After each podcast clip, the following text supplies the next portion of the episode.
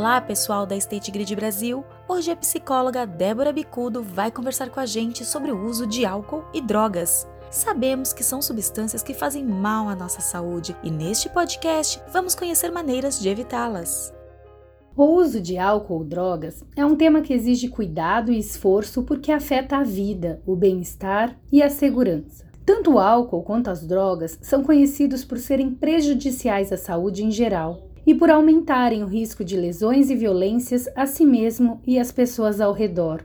O uso de álcool ou drogas, especialmente o uso pesado, enfraquece o sistema imunológico e, portanto, reduz a capacidade de enfrentar doenças infecciosas. Sabe-se que o álcool, mesmo em quantidades pequenas, causa certos tipos de doenças graves. Outro grande alerta é para o risco de ingestão de medicamentos com álcool, o que pode ser muito perigoso para a integridade emocional e física, podendo levar à intoxicação e morte.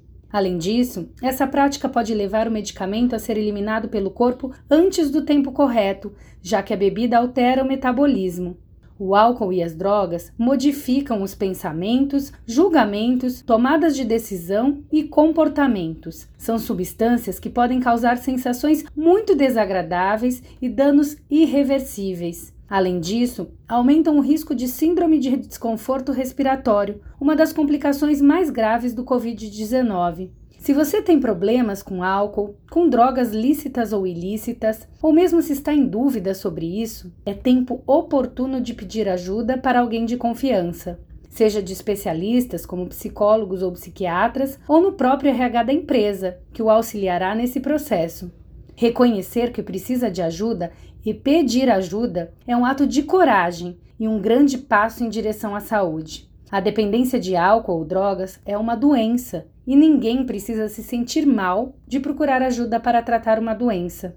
Durante essa quarentena, também se coloca uma oportunidade única de parar de beber ou usar drogas, já que estamos evitando os contatos sociais e não temos pressões de colegas ou ambientes propícios. O atendimento online por profissionais da saúde para transtornos com álcool e drogas pode ser um caminho, assim como a ajuda mútua de grupos especializados.